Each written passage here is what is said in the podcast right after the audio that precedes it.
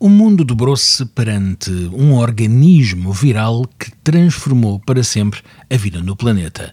Menos dos ricos e remediados, claro, que dos pobres. E este mundo viu-se assim confinado. Uma das áreas que mais sofre com o confinamento económico e a sua possível e demorada recuperação é tecnológica.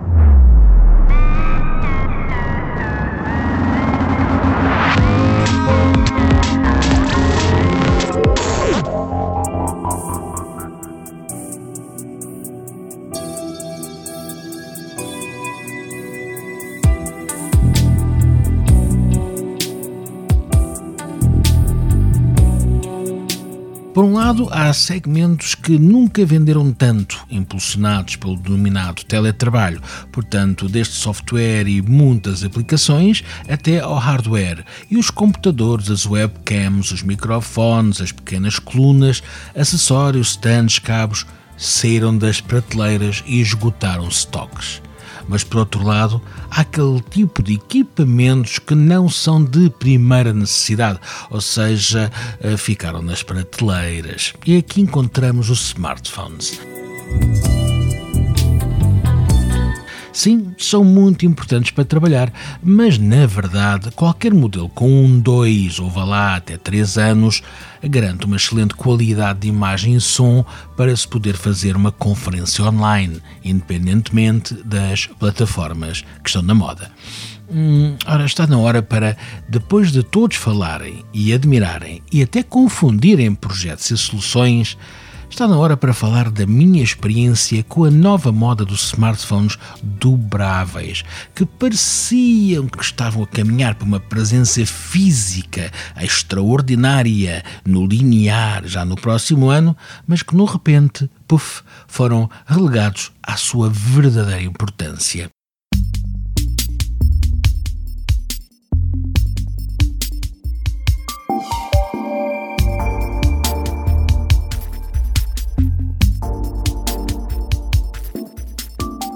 Essa é apenas uma, essa importância que é a do luxo e da ostentação. Ora, vamos lá ver, é que nem todos os dobráveis são maus, mas nem todos são bons tive na mão três das quatro soluções que estão no mercado nacional.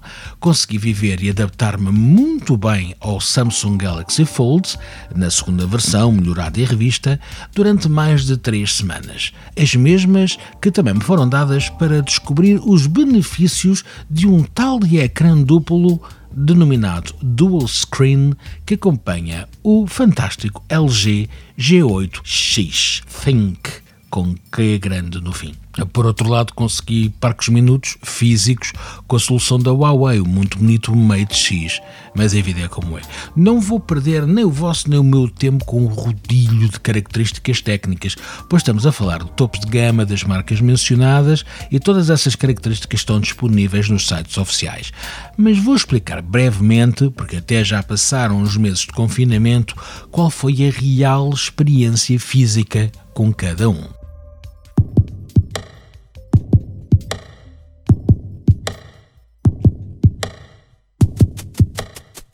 Ora, comecemos pelo Samsung Galaxy Fold. Calhou-me a tal versão revista melhorada, já sei os problemas que muitos youtubers criaram ao retirar a capa protetora do ecrã e com um sistema rotativo mais conseguido e que repele mais poeiras e detritos. É para todos os efeitos um smartphone que vale por dois, ou seja, até a própria construção não o esconde, pois temos modelos tão finos como cada uma das partes do Samsung Fold. É grande, é duplo, é muito pesado, mas extraordinariamente bem construído. Parece um tanque contra tudo e todos e é verdadeiramente uma arma de defesa pessoal que pode criar moça se bem atirada e apontada a alguém. O ecrã frontal é pequeno, é engraçado, é mais ou menos da mesma dimensão do novo iPhone eh, que a tanta polémica tem criado. Eh, não vai de uma ponta à outra do chassi, mas é muito utilizável e, acima de tudo, prático. Pois escusa-nos de abrir o Fold. Tudo se faz neste pequeno ecrã, desde tirada de fotos, selfies, à qualidade de tripla cama traseira, escrever textos, responder nas redes sociais, fazer tudo, fazer tudo. As próprias câmaras principais são moldadas nos modelos Galaxy de topo, portanto, é essa a qualidade que o Fold nos oferece. Mas, a bem dizer, eu abria o Fold pai 80% das vezes que o agarrava. Tinha esse impulso, o, o, de ver um ecrã gigante, mesmo que o formato seja quadrado. É que tudo tem outra vida, outro brilho, as aplicações sociais ganham uma nova dimensão, os vídeos de YouTube ou outros são perfeitamente visíveis e o som está a condizer. O Fold obriga à abertura, é essa a minha conclusão, e faz-nos felizes devido ao acesso a esta janela para o mundo. E, na verdade, até deixei o tablet que uso para trás durante estas semanas. Por isso, simplesmente não valia a pena estar a buscá-lo para continuar a ver a série que estava a ver no Netflix, porque o Fold servia perfeitamente para isso. Este Galaxy Fold é um excelente investimento para quem pode e para quem tem que ter apenas um gadget para multisserviço, por exemplo, pois a sua dimensão também permite fazer dele um processador de texto, o editor de peças no WordPress, com a vantagem de ter as músicas e as fotografias já alojadas na sua imensa memória de raiz. Basta juntar um mini teclado por Bluetooth, por exemplo, e temos um computador, ou então ligá-lo via DeX a um monitor tradicional. O Galaxy Fold é uma máquina de trabalho e tem uma grande vantagem em comparação com o adversário da Huawei.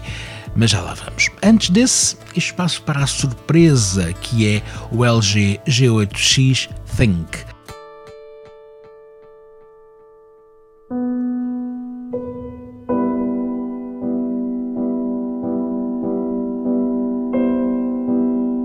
Ao contrário do Samsung e do Huawei, não é propriamente um dobrável, longe disso, é um smartphone tradicional. Mas a solução encontrada pela LG é muito engenhosa e falo valer por dois. Ou seja, e na caixa, se quisermos comprar com preço simpático, o G8X tem também uma capa que é paralelamente um segundo ecrã. E atenção, funciona tal e qual como o espelho do ecrã principal, tendo até um bug que é replicar o punch hole da câmara frontal, onde ela por simplesmente não existe. Mas nem me preocupei muito com isso, tal é a vantagem que é ter esta solução ou estas soluções na mão. Ou seja, o G8X, para uma utilização normal, diária, tradicional, é um telefone igual aos outros, com grande qualidade de construção e um set de câmaras uh, oferece-nos um mundo cinematográfico quase sem paralelo, com muitos filtros criativos, etc. Mas depois também se perderam ali, mais uma vez, nos tais de movimentos com as mãos que é melhor esquecer porque não funcionam, sem nos dar cabo da paciência. Mas é quando se junta a capa ecrã que todo o mundo novo nos é revelado porque esta solução passa a ser tão prática quanto polivalente. Por exemplo, podemos usar o ecrã principal enquanto teclado e o segundo como monitor de texto, e assim passamos a ter um mini computador, ainda por cima que fica deitado na mesa tal e qual. Dependendo dos jogos e dos aplicativos, podemos também usar ambos os ecrãs para a jogatana digital, tanto em conjunto como escolher um ecrã para os comandos enquanto vemos o jogo no outro. Este segundo ecrã roda sobre ele próprio, ou seja, a capa, não é? E não é sequer necessário retirá-la para poder usar o G8X de forma tradicional como um simples telefone. Fica um bocado mais bajolo, mas não interessa. Não é preciso estar a tirar a, a, a capa ou a tampa, neste caso. A qualidade e o brilho não são idênticos entre, entre os ecrãs, mas quanto a mim, o resultado do conjunto serve todas as necessidades e não é só uma solução a caminho da final, é mesmo uma solução séria, capaz e verdadeiramente original. E que se não a mais interessante do trio.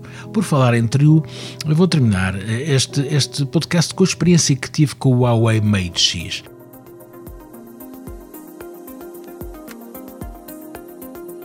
De longe é o mais bonito, o mais elegante e com um extraordinário ecrã que se dobra para dentro, ou seja, o ecrã fica sempre visível. Mas por isso é também o que aparenta ser mais frágil e que nos vai manter o credo na boca cada vez que o deixamos cair ou tocar numa mesa ou ser arranhado pela chave ou moedas que temos no bolso. É preciso ter cuidado. Uh, infelizmente não tive mais do que 5 minutos com ele quando do seu lançamento em Lisboa, portanto também não posso opinar muito sobre a possível utilização diária que lhe daria, o que é pena. Portanto, fica a faltar-me o Samsung Z Flip.